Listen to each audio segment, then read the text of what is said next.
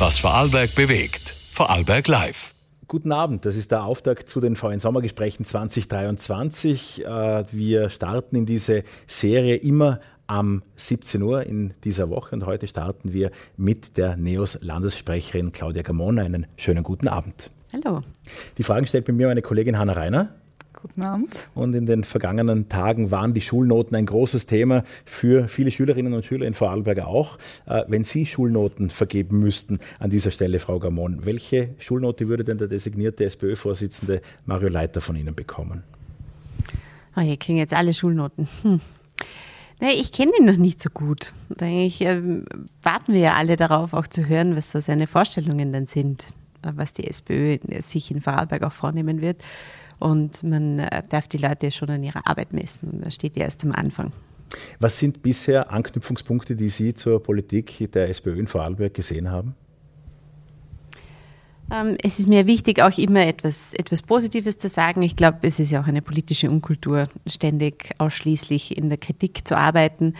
Ich denke, dass die SPÖ sehr solide Oppositionsarbeit auch macht, aber was mir natürlich fehlt, und das ist aber etwas, was wir Nähers natürlich immer in uns haben, ist einfach der Wille danach ein bisschen weiterzugehen. Visionen zu zeigen. Und da wirkt die SPÖ, und das ist vielleicht auch etwas, was man generell unter dem neuen Vorsitzenden Andi Babel ein wenig sieht, für mich ein sehr altbacken und eigentlich gar nicht neu. Und das ist die Frage, ähm, ob das das ist, was Vorarlberg braucht. Die Vision der Neos wäre ja mehr Mut, weniger Stillstand. Wie sieht es konkret aus? Also welche Projekte sollte die Landesregierung vorantreiben, um, um da voranzukommen? Nehmen wir ein Beispiel, wo sich, glaube ich, jeder und jede im Moment etwas darunter vorstellen kann. Der Verkehr in Vorarlberg. Das ist ja eher ein, ein Dauerbrenner-Thema. Äh, man steht im Stau, entweder unterm Jahr ein Weg in die Arbeit oder jetzt am Weg in Richtung Urlaub. Man merkt, dass Vorarlberg schienenmäßig nicht so gut angeschlossen ist an den Rest Europas, dass man das ein bisschen mühsam ist, zum Beispiel, wenn man mit dem Zug in den Urlaub fahren wollen würde. Und das belastet einfach im Alltag. Das nimmt auch extrem viel Wirtschaftskraft aus dem Land äh, raus weil da wäre noch so viel mehr möglich, wenn wir eben besser zum Beispiel an die Schiene angebunden wären. Aber was es dafür braucht, ist einfach eine Politik, die klar anerkennt, große Infrastrukturprojekte, die macht man nicht von heute auf morgen, sondern das sind Investitionen für die nächsten 20, 30 Jahre. Das sind auch große Projekte, die vielleicht Kinder, die jetzt zur Welt kommen und in 20 Jahren vielleicht irgendwann einmal dann einmal maturieren, sehen werden und erleben werden. Das ist nichts, wo man auch jetzt die groben Probleme lösen kann, aber ich glaube, das da gilt, das gilt es anzuerkennen und dann entsprechend zu planen und nämlich auch die Frage zu beantworten, wie soll denn Vorarlberg 2040, 2050 aussehen? Werden wir dann immer noch Diskussionen über die S18 führen? Ich hoffe doch nicht. Ich hoffe, dass wir dann schon weiter sind in der Mobilitätswende. Aber im Moment kommt es einem so vor.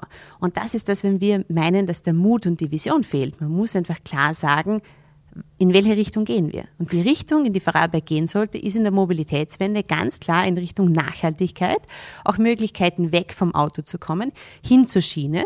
Und dafür braucht es ein digitales Verkehrsmodell. Das ist etwas, was Vorarlberg nicht hat. Baden-Württemberg hat das. Da geht es darum, wie man mit einem sogenannten auch digitalen Zwilling modellieren kann, wie diese Zukunft ausschaut und welche Projekte braucht es an welcher Stelle, um dorthin zu kommen. Was wäre aus Ihrer Sicht so ein klassisches Leuchtturm Projekt für, für Vorarlberg? Das könnte zum Beispiel ähm, eine Ringstraßenbahn sein, das, könnte ein, das könnten Ausbauten auch der Schieneninfrastruktur in die Täler sein, zum Beispiel in ja, den Wald hinein, aber auch die ähm, Verlängerung der Montafonerbahn. Das ist nämlich etwas, wo ich mir vorstellen kann, wenn ich mich in die Zukunft versetzen möchte und wissen möchte, wie die Mobilität in 20 Jahren ausschauen sollte, dann brauche ich das dann. Aber dafür müssen wir jetzt starten. Aber man kriegt so oder so immer das Gefühl, dass die Politik, und das, ist, das betrifft ganz Österreich, wahrscheinlich eh auch ganz Europa, dass wir uns immer nur von Wahl zu Wahl handieren und dass es immer nur darum geht, was kann ich jetzt gerade akut versprechen, was vielleicht in den nächsten zwei Monaten irgendjemanden besänftigt. Aber das ist einfach nicht die Art von Politik, die wir brauchen in dieser Zeit, wo so viel im Wandel ist im digitalen Wandel, der Kampf gegen den Klimawandel, wo wir uns unsere ganze Wirtschaft, unser ganzes Leben umstellen müssen, unsere, unsere Art, wie wir die Gesellschaft auch sehen.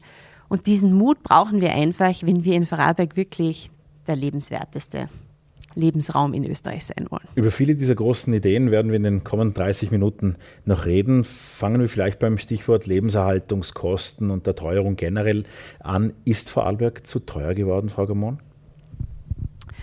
Vorarlberg war schon lange ein teures Pflaster in Österreich, das wissen wir. Es hat natürlich auch mit der Geografie zu tun, hat auch mit unserer Nähe zur Schweiz und zu Deutschland zu tun, dass wir halt als Grenzregion unsere Vorteile haben, aber vielleicht in, in manchen Belangen auch andere, ich möchte nicht sagen Nachteile, sondern andere Herausforderungen einfach. Hat sehr stark mit der Schweiz zu tun. Aber damit kann man ja umgehen. Da muss die Politik halt ein wenig darauf reagieren und ein paar Dinge anders machen. Und was die Menschen natürlich sehr stark belastet, ist das Thema Wohnen und Wohnkosten. Ist auch das Thema Verkehr. Und das alles trägt dazu bei, dass das Leben hier einfach teurer ist. Und vor allem ist es teurer auch auf Dauer, langfristig für die individuellen Familien, für die jeweiligen Vorarlbergerinnen und Vorarlberger, wenn es auch so teuer ist, dass man sich kein Eigentum mehr erarbeiten kann. Wenn das im Verhältnis so teuer geworden ist, dass die Menschen ein Leben lang in der Miete bleiben und dann am Ende des Lebens kein Eigentum haben, dass sie wirklich nachhaltig auch zum Beispiel von der Altersarmut absichert. Das sind Dinge, wo wir, die wir dringend angehen müssen. Das ist natürlich jetzt in dieser Phase der hohen Inflation sehr akut spürbar für jeden und jede Einzelne. Aber auch da muss man einfach wirklich alle Köpfe zusammenstecken und auch zu schauen, was ist wirklich eine Entlastung, die jetzt auch helfen kann, ohne aus den Augen zu verlieren, was ist mittel- und langfristig notwendig. Sie haben ja unter anderem vorgeschlagen, das Land solle erst Käufern die, die Grunderwerbssteuer und die Grundbucheintragungsgebühr rückerstatten. Wäre das ein großer Hebel aus, aus Ihrer Sicht? Ich glaube, es ist ein Hebel. Ich möchte das nicht überhöhen und sagen, das ist die Lösung, die uns jetzt das Eigentum auf einmal leistbar machen wird. Aber es gibt auch diese magische Lösung nicht. Es gibt eine, eine Vielzahl an Maßnahmen, die man im Land setzen kann, die auch damit zu tun hat, Dinge zu vereinfachen. Da geht es ja beim Wohnen, das spielen ja unglaublich viele Dinge zusammen. Da geht es natürlich auch um die Raumordnung, um die Bauordnung, da geht es um viele Sachen, da geht es von mir aus auch um Normen, die die Dinge auch über die Jahre teurer gemacht haben, um das Bauen im Allgemeinen, da geht es um die Rohstoffe, die eingesetzt werden. Aber wenn es darum geht, was kann denn zum Beispiel auch das Land konkret tun, politisch, jetzt akut, das wäre eine Idee von uns, dass man sagt, für Erstkäufer, für die, quasi die erste Investition in ein Eigentum, wo ich auch selber wohne, dass man dann die Grunderwerbsteuer rückerstattet kriegt. Weil das ist eine Idee, die jetzt schon länger auch politisch diskutiert wird und dann schiebt man das gerne in Richtung Bund. Naja, von dort kommt halt, also wir hätten das gerne, aber es kommt halt nicht. Aber vielleicht müssen wir generell im Land mehr ausloten, was hätten wir denn eigentlich wirklich für Möglichkeiten, wo auch das Land selber tätig werden kann und gar nicht auf den Bund warten muss. Und dann kann man schauen, können wir zum Beispiel ähm, aus der Wohnbauförderung Mittel herausnehmen und sagen, wir tun das rückerstatten und vielleicht sogar auch diese Diskussion führen, um einen Weg zu finden, ein Modell zu finden, wo das eventuell auch dann als Eigenmittel angerechnet werden kann. Das ist ja auch das, was im Moment einfach es jungen Menschen verunmöglicht, eigentlich in Richtung Eigentum zu gehen, aufgrund der neuen Regeln. Aber die, die Anforderungen an die Eigenmittel sind einfach etwas, wo man, wenn man am Beginn des Arbeitslebens steht, einfach noch nicht so viel hat. Und das verhindert dann eben, dass die Menschen in Richtung Eigentum gehen und in der Miete bleiben. Aber dieses Geld könnten sie ja auch genauso gut in die Abzahlung eines Kredits geben. Die Politik hat dafür bisher in Vorarlberg jedenfalls keine Lösung gefunden, was äh, eingebrochen ist, ist der private Wohnbau. Auch durch diese Kreditvorschriften ist praktisch zum Erliegen gekommen. Viele Projekte, seien es die Vorarlberger Hüsle oder seien es äh, Wohnanlagen, äh, darben derzeit dahin oder es gibt äh, nicht genügend Genehmigungen dafür, dass es so weitergeht wie bisher. Es ist absehbar, dass da wenig dazukommt. Äh, muss die öffentliche Hand das mit sozialem Wohnbau verstärkt in die Hand nehmen? Also im Moment hat es natürlich auch mit den hohen Zinsen zu tun. Und das, also bei aller Kritik äh, gegenüber den Dingen, die wir auch oft in der Politik haben, das ist nichts, was die Vorarlberger Landespolitik oder auch nicht die Bundesregierung ändern kann. Äh, die Zinspolitik wird woanders gemacht und ich finde auch gut, dass das unabhängig von der Politik ist. Aber natürlich beeinflusst das die Bauvorhaben im Land, das ist ganz klar. Und dass dann auch viele vor allem ihre Bauprojekte verschieben und sagen, ich warte vielleicht eine Zeit lang, bis die Situation wieder ein wenig entspannter ist. Das ist vollkommen verständlich, aber das stimmt, wir brauchen den Wohnraum trotzdem. Und man darf in den vergangenen Jahren war das ja auch oft eine Kritik, dass die öffentliche Hand eh schon zu wenig gebaut hat, dass wir eigentlich gerade, was den leistbaren Wohnraum, sozialen Wohnraum betrifft, hinten nachsehen auch mit tausenden Wohnungen dass man da generell in der Summe neuen Wohnungen, die oder an Wohnraum, der jedes Jahr in Vorarlberg äh, benötigt wird, hinten nachhängen. dann ist es meiner Meinung nach schon auch die Aufgabe der öffentlichen Hand, da zu schauen, dass das im, im Gleichgewicht bleibt und dass wir dann nicht, sagen wir, in ein paar Jahren dann umso härter getroffen werden von umso höheren Wohnkosten, einfach weil Angebot und Nachfrage nicht mehr zusammenpassen. Kommen wir zu einem anderen Thema, zur Bildung, konkret zunächst zu, zur Kinderbetreuung. Was macht Schwarz-Grün richtig? Was macht Schwarz-Grün falsch? Wo, wo sehen Sie noch Potenzial im Land? Potenzial ist noch ganz viel da, was den Ausbau des Angebots betrifft. Manchmal auch die, die Qualität des Angebots, das hat damit zu tun, dass wir mit einem enormen Mangel an äh, Elementarpädagoginnen zu kämpfen haben in Vorarlberg. Wir würden das Angebot gerne ausbauen. Viele Gemeinden spüren das auch, dass das ein, ein, Bedarf ist, den die Familien haben, dass sehr viele junge Familien einfach sagen, wir, wir haben eine andere Vorstellung vom Leben. Wir, wir möchten uns das aufteilen. Die Frauen möchten auch wieder früher ins Arbeitsleben zurück. Dafür braucht man einfach eine qualitativ hochwertige Kleinkindbetreuung. Die ist aber in Vorarlberg abseits von den Städten und auch die haben grobe Probleme nicht verfügbar. Wenn wir uns anschauen, in Feldkirch, die Hälfte aller unter Dreijährigen, für die Bedarf angemeldet worden ist, die haben keinen Betreuungsplatz im, im Herbst. Das ist unfassbar eigentlich. Absolut skandalös, wenn man, sich wenn man sich vorstellt, wie die Politik auch dasteht, in dem Fall in Feldkirch, und keine Empathie offensichtlich auch hat für die Situation dieser Familien, für die Situation auch in den meisten Fällen der Frauen, die darunter leiden, denen man sagt, ja, schau, wie du selber zurechtkommst, mehr oder weniger. Das ist, das ist doch nicht die Aufgabe, die wir als Politikerinnen und Politiker haben. Und das ist vor allem etwas, und das haben wir als NEOS auch gemerkt, wir haben ja Anfang des Jahres eine Petition auch für kostenfreie Kinderbetreuung im Land äh, laufen gehabt und waren viel unterwegs in den Städten, haben viele Gespräche geführt.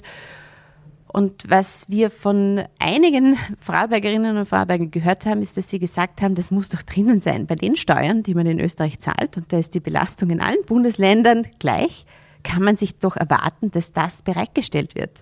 Das muss einfach drinnen sein. Vor allem auch, wenn man sieht, in anderen Bundesländern ist es drinnen. Und dort geht das auch. Warum funktioniert das bei uns nicht? Wie kann es sein, dass wir auf uns alleine gestellt werden? Und auch, und da haben wir wieder die Brücke zum Thema Teuerung, dass das eine zusätzliche Belastung für die Familien ist. Ich kann jetzt anerkennen, dass man in den letzten Jahren sehr viel weitergekommen ist. Aber uns hängt natürlich ganz viel nach an der vollkommenen, also an, an dem absolut fehlenden Willen der ÖVP, das für einige Jahrzehnte eigentlich anzuerkennen, in welche Richtung die Gesellschaft sich bewegt, in welche Richtung sich junge Familien bewegen, was deren Ansprüche sind, Wünsche an das Leben und auch was für sie ein kinderfreundliches Land ist. Und da hat man einfach so viel verpasst, dass wir jetzt einen enormen Aufholbedarf haben, um dieses Angebot sicherzustellen, um auch das Angebot sicherzustellen für die Elementarpädagoginnen, dass das gute Arbeitsplätze sind. Es besteht ja auch die Gefahr, könnte man fast schon sagen, dass das System dann irgendwann in nächster Zeit kollabiert, wenn immer mehr Pädagoginnen sagen, ich kann nicht mehr. Und man auch merkt, die können wirklich nicht mehr. Weil in so einer kleinen Gruppe, wenn da einige kündigen, die, die übrig bleiben, die, die quasi das die ganze Arbeit zu stemmen haben und sagen, das sind ja keine Arbeitsbedingungen mehr und geschweige denn ist das gut auch für die Kinder, die dann in diesen Gruppen drinnen sind. Sie verwenden ja Worte wie vernachlässigt, sagen auch eben, es wurde kläglich vernachlässigt, dass äh, da nicht hingeschaut wurde. Welche Gründe sehen Sie denn, warum man sich in Vorarlberg um das Thema Kinderbetreuung nicht in dem Ausmaß gekümmert hat, wie Sie das jetzt propagieren?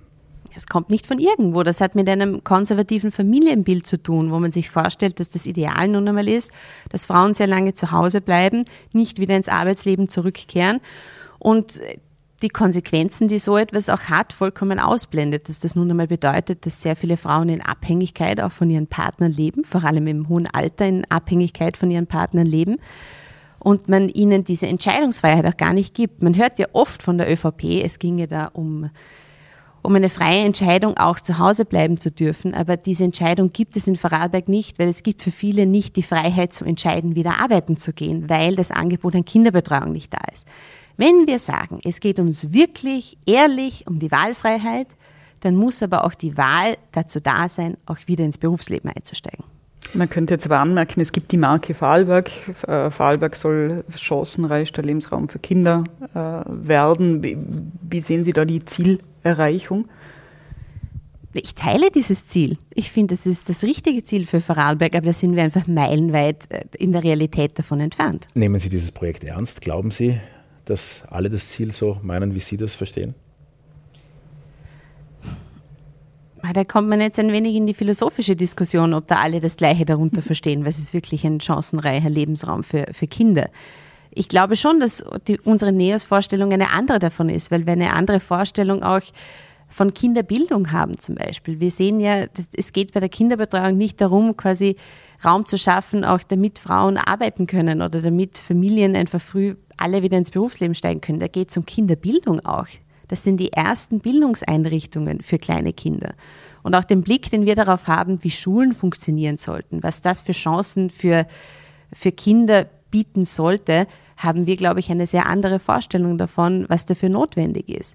Aber ich glaube, wenn wir uns zumindest einigen könnten, was die Grundpfeiler davon wären und was dafür notwendig ist, dann würden wir schon einmal weiterkommen. Aber ich habe das Gefühl, dass unabhängig äh, von der philosophischen Sicht auf die Dinge ähm, dieses Ziel der Marke Vorarlberg äh, wirklich nur ein Marketinginstrument im Moment ist. Ein, ein schönes Ziel, aber das sehr weit entfernt von der Realität ist. Weniger philosophisch ist, wenn am Ende des Monats Geld fehlt, äh, beziehungsweise auch Arbeit, gleiche Arbeit, ungerecht entlohnt wird. Das ist, kritisieren Sie oft auch im Zusammenhang mit Fraueneinkommen in Vorarlberg. Was konkret kann hier eine Landesregierung tun? das hat auch was mit Kinderbetreuung zu tun. Ich glaube, man, man vereinfacht die Debatte, wenn man sagt, das liegt alles bei den Arbeitgeberinnen und, und der Gender Pay Gap ist nur an dieser Stelle zu erklären. Aber das hat, und das kennt man aus ganz vielen Studien auch im Vergleich auch mit Ländern, die das viel besser machen, wenn man sich anschaut, wie schaut denn deren Infrastruktur aus. Da spielt Kinderbetreuung eine sehr große Rolle. Da spielt aber auch das Steuersystem eine große Rolle. Machen wir es wirklich einfacher, Vollzeit zu arbeiten? Oder haben wir in vielen Bereichen eigentlich eine Begünstigung dieser Teilzeitfalle, die vor allem bei Frauen dazu führt, dass sie lange Teilzeit arbeiten und man es ihnen erschwert oder jedenfalls nicht attraktiv genug macht, wieder in den Bereich Vollzeit zu gehen. Das ist sehr schade, weil das nimmt Frauen auch Chancen, im Beruf aufsteigen zu können. Und das alles kommt dann halt zusammen. Und dann sind wir in einer Situation, wo in Vorarlberg der Gender Pay Gap wirklich eklatant hoch ist, aber auch der Pension Gap, also wie groß der Unterschied ist zwischen Frauenpensionen und Männerpensionen. Und sich dann zum Schluss irgendwie zu sagen, ja, mein Gott, hm, ja, weiß nicht, wie wir das ändern könnten und dann sind die wieder die Arbeitgeber schuld, das ist, das ist, da macht man es sich viel zu einfach. Wir haben anfangs, äh, haben Sie die Verkehrspolitik erwähnt und damit auch die S18. Namentlich lassen Sie uns ein paar Takte zu S18 sprechen. Die ÖVP-Verkehrspolitik besteht ja zu größtenteils aus Infrastrukturprojekten, großen Infrastrukturprojekten und die ÖVP hält auch an der hochrangigen Straßenverbindung in die Schweiz, also die S18, fest. Glauben Sie persönlich an die S18, Frau Gamon? Es ist eine spannende Frage, dass das jetzt schon zur Glaubensfrage geworden ist in Vorarlberg, weil man ja jeden war, ah, kann ich mir vorstellen, dass das irgendwann kommt. Ich glaube es nicht, nein. Würden Sie die ÖVP unterstützen, da andere Lösungen zu finden oder wie sehen Sie, braucht es das 18 nicht? Das kann man den Lustenauern ja auch schwer verkaufen. Ich glaube, wir müssen einmal anerkennen, dass wir nicht, dass wir diese wesentlichen Entscheidungen in der Infrastruktur, wo es ja auch enorme Investitionen gibt, einfach nicht Daumen mal Pi mit anekdotischer Evidenz und gefühlten Wahrheiten fühlen können. Uns fehlt einfach die Datenlage, um diese Frage zu beantworten, ist das noch das richtige Projekt in dieser Zeit? Das ist auch der Grund, weshalb wir dieses digitale Verkehrsmodell vorgeschlagen haben, weil wir brauchen da einfach ein, ein Modell, wo wir auch die Bedürfnisse der Bevölkerung eingeben können. Was wollen wir als Ziel haben in, in 10, 20 Jahren? Wo sind die Probleme jetzt? Wo staut das Land jetzt? Und auch eingeben können, wie wollen wir denn, dass die, sich die Mobilität verändern soll? Was ist unser Ziel? Wie viel dieses Transports einerseits auch, aber auch der privaten Mobilität soll dann zum Beispiel 2040 eigentlich schon auf der Schiene stattfinden oder im restlichen öffentlichen Verkehr. Das alles muss in so ein Modell hineinfließen, damit man so eine Frage überhaupt seriös beantworten kann. Und ich finde, dass diese Debatte vor allem vollkommen unseriös geführt wird im Moment, weil wir sind alle beruflich keine Verkehrsplaner, aber ich fände es einfach schön, wenn sich das mal die Verkehrsplaner anschauen würden und sagen würden, wie passt das mit dem Rest zusammen. Aber das heißt, wenn man es zusammenfasst, nicht, es wurde zu wenig geprüft bisher rund um die S18, sondern die Prüfungen sind veraltet, man müsste sich das unter anderen Gesichtspunkten noch einmal ansehen. Verstehe ich Sie da richtig? Ähm, ja und nein, weil es soll jetzt auch nicht so heißen im Sinne von, alles wird wieder weiter rausgeschoben. Ganz im Gegenteil. Wir sind auch der Meinung, dass so ein Verkehrsmodell eigentlich für die nächste Landesregierung spätestens zur Verfügung stehen muss, um solche Entscheidungen treffen zu können. Äh, man kann schon auch sagen, ähm, ja, es ist lange gewartet worden, aber zum Beispiel ein Jahr, wenn wir wirklich viel investieren, um so ein Modell zustande zu kriegen, an dem soll es nicht scheitern, damit man wirklich die richtigen Entscheidungen trifft. Weil man merkt ja auch zum Beispiel in Feldkirch bei der Tunnelspinne, dass was viele Menschen ärgert, ist natürlich auch ähm, die, das Geld, das da reingeht und man sich fragt, ist das wirklich die richtige Investition? Hätte man nicht die, also die, die kleineren Alternativen, die auch zur Debatte gestanden sind, vielleicht noch eher in Erwägung ziehen sollen? Aber man kann das ja alles nicht unabhängig voneinander betrachten. Diese Investitionen sollen ja zusammenspielen. Das soll ja alles zum Schluss Sinn machen und nicht, dann haben wir hier ein wenig entlastet und hier ein bisschen. Überall wurden neue Straßen gebaut, es wurde neu versiegelt. In der Schiene wurde nichts gemacht. Das hat niemanden dazu gebracht, vielleicht auch sich zu überlegen oder auch Unternehmen zu überlegen, das Transporte auf die Schiene zu verlegen es gab im Endeffekt keine Änderung. Und was wir schon wissen aus der Wissenschaft, und das ist ganz klar, sieht man auf der ganzen Welt, neue Straßen führen eigentlich nicht zur Entlastung, sondern zu mehr Verkehr. Deshalb müssen andere Antworten her. Apropos Geld, apropos Mobilität, E-Mobilität, spannen wir den Bogen zum, zum Strompreis und da hat Vorarlberg ja wirklich eine Achterbahnfahrt erlebt die, die letzten Monate. Hätten Sie sich da anders Vorgehen gewünscht seitens der, der Verantwortlichen? Ich glaube, was jetzt nach diesem Rauf, runter, hin, Retour mit dem Preis ganz klar ist, ist, dass die,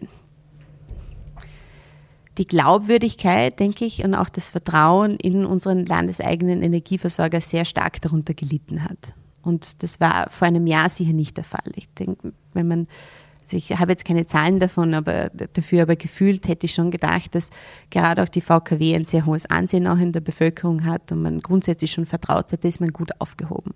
Es war ja auch immer schon so, dass die Strompreise in Vorarlberg sehr niedrig waren.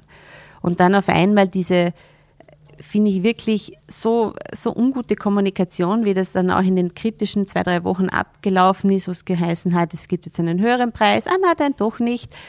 Das ist, das ist kein Zustand vor allem auch, wenn die Politik so viel Verantwortung auch trägt für das, was in der VKW auch passiert, das hätte man anders machen müssen. Unter anderem auch im Anbetracht des, des Kontextes, in dem wir uns jetzt befinden mit der Teuerung, weil so viele Menschen so verunsichert sind. Eh schon, wenn man nicht weiß, wie schaut meine Rechnung in den nächsten Monaten aus.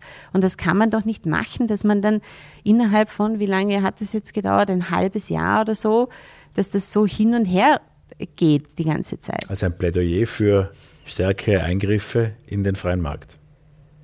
Nein, nein.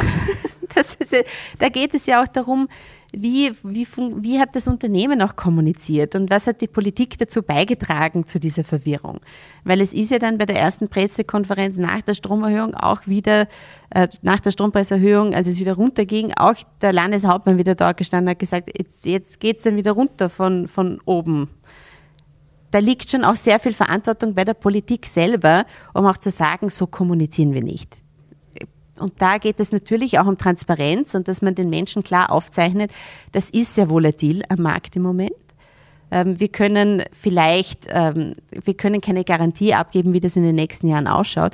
Aber ich tue mir einfach sehr schwer, das nachzuvollziehen bei den Veränderungen und den vor allem auch in der letzten Woche, die es jetzt schon wieder gegeben hat bei den Tarifen, dass man das nicht schon bis zu einem gewissen Grad hätte absehen können. Weil zu der Zeit, als die VKW dann ihre Strompreiserhöhung eigentlich wieder bekannt gegeben hat, war ja bis zu einem gewissen Grad schon klar, es wird auch wieder runtergehen, weil sich einfach die Situation an den europäischen Märkten stabilisiert und normalisiert hat. Und das war ja auch im Endeffekt ähm, unserem europäischen Strommarktdesign auch ein wenig zu danken. Ja, es hat eine Notsituation im letzten Jahr gegeben. Das hat alles durcheinander gebracht. Aber wir sind wieder auf ein relativ normales Niveau heruntergekommen im europäischen Schnitt. Und dann ist es in der Verantwortung, und da finde ich, haben vor allem auch die Unternehmen, die im Besitz der Allgemeinheit sind, eine besondere Verantwortung, dann natürlich auch das so schnell wie möglich weiterzugeben. Die bisherigen Kraftwerksprojekte, mit denen auch die Gewinne jetzt erwirtschaftet werden, die eben auch diese Strompreise oder die niedrigeren Strompreise zulassen. Offenbar sind ja fünf Parteienbeschlüsse im Vorarlberger Landtag gewesen. Gutieren Sie die Strategie jetzt äh, der Ilwerke VKW, also zusätzlich im Bereich Lüner See, aber auch äh, im Bereich Lochau neue Kraftwerke zu bauen? Gerade das Lüner See-Projekt ist ein unglaublich wichtiges. da geht es nicht nicht nur um Vorarlberg, sondern da geht es eigentlich um den ganzen europäischen Strommarkt. Wir brauchen für die Energiewende einfach viel mehr Speicherkapazitäten. Das ist ja etwas, was auch oft kritisiert wird. Wie tut man, wenn die Sonne nicht scheint? Wie tut man, wenn der Wind nicht bläst? Und da ist es ja auch unser Privileg eigentlich in Vorarlberg, dass wir in einer Region leben, die so ein großes Potenzial für Pumpspeicher hat. Das ist etwas, was ganz Europa brauchen wird. Und es ist für uns ein Glück, dass das die VKW auch in dieser Form zur Verfügung stellen kann. Und das Tolle am Lüner See-Projekt ist, und ich probiere ja auch mit der, ich rede mit dem Mund fußlig auch in Brüssel, dass dieses Projekt auch mehr Aufmerksamkeit kriegt, weil es eben genau auch dieser Kritik ähm, gegenüber der Wasserkraft auch etwas entgegenhält, dass es immer große Eingriffe in die Natur sind, weil die VKW einen Weg gefunden hat, wie man das Ganze ohne neuere grobe, grobe Eingriffe eigentlich machen kann, dass die Kapazitäten so ausgebaut werden, dass es das größte äh, Pumpspeicherkraftwerk in Österreich sein wird. Und wir brauchen eigentlich mehr solcher innovativen Projekte. Wie stehen Sie zu Windkrafträdern? Das ist auch ein Eingriff in die Natur, wird viel diskutiert in, in diesem Land. Ja, man muss dann auch einfach anerkennen, ohne einen Eingriff geht es nicht. Also man kann nicht alles haben. Wir können wir können den Ausbau der Erneuerbaren nicht unsichtbar machen. Das gehört nun einmal dazu. Das ist eine Debatte, die wir als Gesellschaft äh, ganzheitlich führen müssen. Ich finde es jetzt gut, dass wir auch Daten haben, wo denn das Potenzial in Vorarlberg ist. Und ich denke schon, dass wir das ausloten sollen und ernsthaft diskutieren sollen, wie lange dauern diese Investitionen. Weil was auch nicht passieren sollte, ist, dass wir dann in Vorarlberg dieselbe Situation haben, die wir schon im Rest Österreichs kennen, ähm, dass dann auch die Genehmigung äh, für ein Windrad um die acht, neun, zehn Jahre dauert und dass es erst dann steht. Das, diese Zeit haben wir einfach nicht mehr in der Energiewende. Die Klimagruppe von Extinction Rebellion hat ja vergangene Woche im Landtag äh, oder davor ordentlich Wirbel gemacht. Eines der Projekte, gegen das demonstriert wird, ist auch der Stadttunnel in Feldkirch, die sogenannte Tunnelspinne, die auch Sie gerade äh, kritisch äh, ansprachen. Stehen Sie bei dem Protester sozusagen auf der Seite der Klimaschützer? Allgemein oder in Bezug auf die Tunnelspinne? In Bezug Weil, auf Extinction Rebellion. Ach so. Ähm, ja, ich, ich habe gemerkt, dass das letzte Woche sehr viele Menschen aufgeregt hat, die Form des Protestes. Ich habe schon sehr viel Verständnis dafür, dass junge Menschen ähm, eine gewisse Verzweiflung auch spüren, weil sie wissen, dass zu wenig getan wird. Und diese, also dieses Urteil, wir tun zu wenig, ist ja absolut richtig. Das sagen uns alle Klimaforscherinnen wir wissen, dass die Ziele, vor allem die im Moment in Österreich noch gelten, weil wir sind ja noch nicht weitergekommen, was das Thema Klimaschutzgesetz und so weiter betrifft, nicht ausreichen. Das ist einfach nicht das, was wir brauchen, um die Pariser Klimaziele zu erreichen. Die Europäische Union hat jetzt sehr viel vorgelegt in den letzten vier Jahren. Das sind unglaublich viele Gesetzesänderungen im Rahmen des, ähm, des European Green Deal, die auch auf Österreich, die auch auf Vorarlberg zukommen werden. Eine große Veränderung. Das ist in einzelnen Bereichen aber auch noch nicht das, was wirklich notwendig war, aber es ist das, was der Kompromiss erlaubt hat zu dieser Zeit mit allen anderen, die nun einmal in einem Parlament drinnen sind. Das sind Aktivistinnen, die werden Aufmerksamkeit brauchen. Ich bin nicht überrascht, dass sie die nicht kriegen, wenn sie Briefe schreiben. Das ist ja etwas, was viele, glaube ich, kennen, die gerne etwas von der Politik hätten und dann nett schreiben und dann ist dann. Nette Antwort bekommen im Idealfall. Ab. Okay. da hebt dann niemand ab, wenn man da anruft. Und aber es ist nicht meine Form des Protests, aber ich bin auch nicht Aktivistin, ich bin Politikerin und unsere Aufgabe ist es, mit diesen, mit diesen Ideen und mit diesen Belangen auch etwas zu tun und zu arbeiten. Und die sich abzeichnende Tunnelspinne in Feldkirch, keine gute Idee. Wir waren damals als NEOS auch in Feldkirch dafür, kleinere Varianten sich anzuschauen, auch aufgrund der hohen Kosten, die mit diesem Projekt involviert sind.